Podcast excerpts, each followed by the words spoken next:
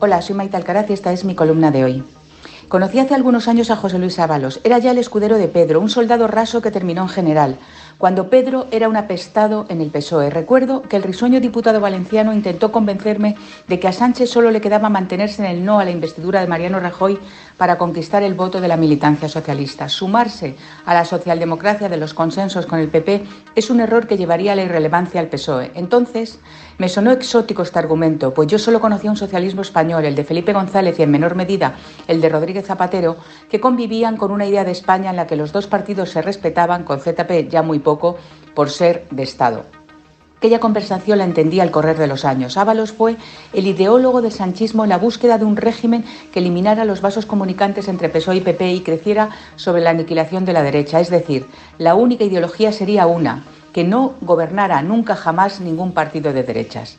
Para ello, Ábalos ya teorizó sobre la necesidad de que los socialistas conectaran con los partidos nacionalistas y separatistas en la vieja creencia de que a unos y a otros los unía el pegamento de autoproclamarse represaliados del franquismo. De ahí que, según sus palabras, el PSOE renunciaría a su dimensión de partido de grandes mayorías para acercarse a un modelo que englobara pequeñas minorías, cuya suma fuera suficiente para investir a un presidente. Es decir, como recordaba Alfonso Guerra hace unos días, el socialismo español renunció a ganar las elecciones a cambio de gobernar. Ganar en las urnas ya no es importante, lo trascendental es gobernar como sea, aunque el monstruo que se conforme sea una suerte de Frankenstein, como bautizó a ese engendro otro socialista del pasado, Pérez Rubalcaba. La cara B de esa estrategia sería engordar a los partidos separatistas y que terminaran siendo ellos los que mandaran en la ecuación y no el PSOE. Eso ha pasado ya con el BNG recientemente, antes con Esquerra y quién sabe si el 21 de abril con los proetarras de Bildu.